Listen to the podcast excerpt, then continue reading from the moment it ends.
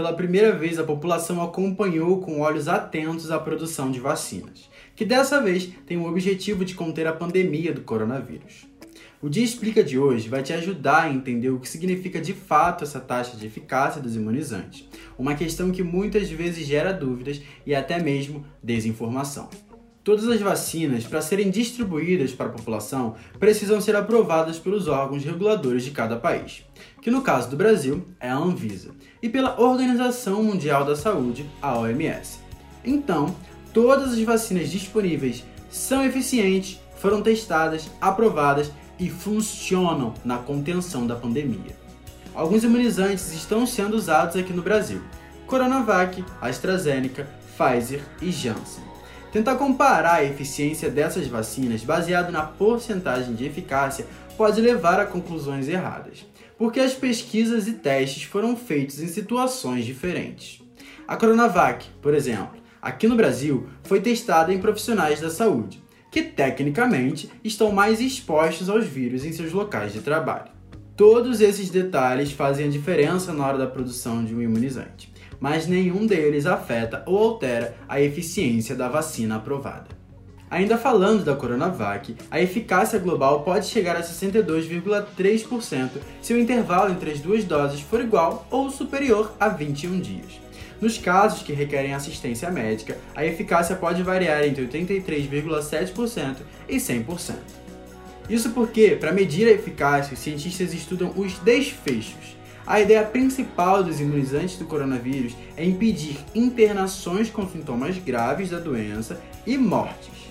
Alguns voluntários testados ainda assim mostraram um quadro leve ou moderado, que não precisaram de auxílio hospitalar e por isso as taxas de eficácia não chegam a 100%. Ou seja, para chegar ao resultado de 100% de eficácia global da vacina, precisaria mostrar resultados que anulem os quadros leves e moderados da doença. Nos testes da vacina, metade dos voluntários é vacinado com o imunizante que está sendo testado e outra metade é vacinada com placebo, uma substância sem efeito. Depois de um tempo, os grupos são avaliados de novo e como a doença se desenvolveu nos dois grupos é o que basicamente vai definir a eficácia da vacina. No caso da Pfizer, 43 mil pessoas foram testadas. 170 dessas pessoas testaram positivo para coronavírus no final dos testes. Se os 170 casos confirmados fossem no grupo que tomou o placebo, a vacina teria 100% de eficácia.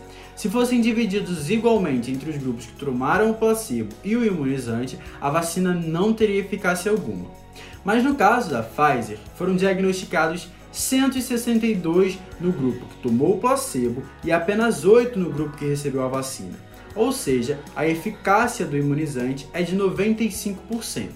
Portanto, quem recebeu a vacina tem uma chance de 95% menor de pegar Covid-19. Os cálculos usados para chegar às porcentagens de eficácia de outras vacinas é igual ou similar a esse utilizado pela Pfizer.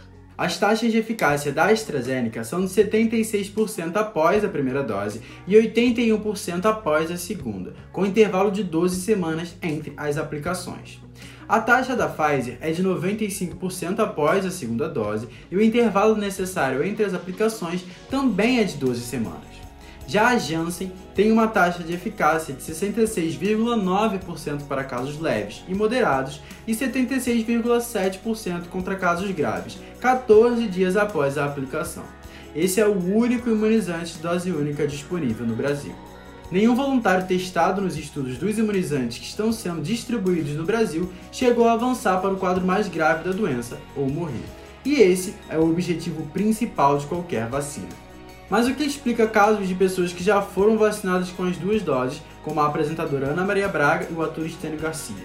É possível sim contrair Covid-19 com sintomas leves e moderados, mas graças à vacina e aos estudos realizados, a doença não evolui para um quadro grave. Lembre-se, se vacine com o imunizante disponível nos postos de vacinação. Se proteja e proteja a população. Conseguiu entender as taxas de eficácia das vacinas? Comente em nossas redes, arroba o Dia Online. Essa edição do Dia Explica teve roteiro meu, Douglas Pereira, direção de Marcos Castro e edição de Letícia Carvalho.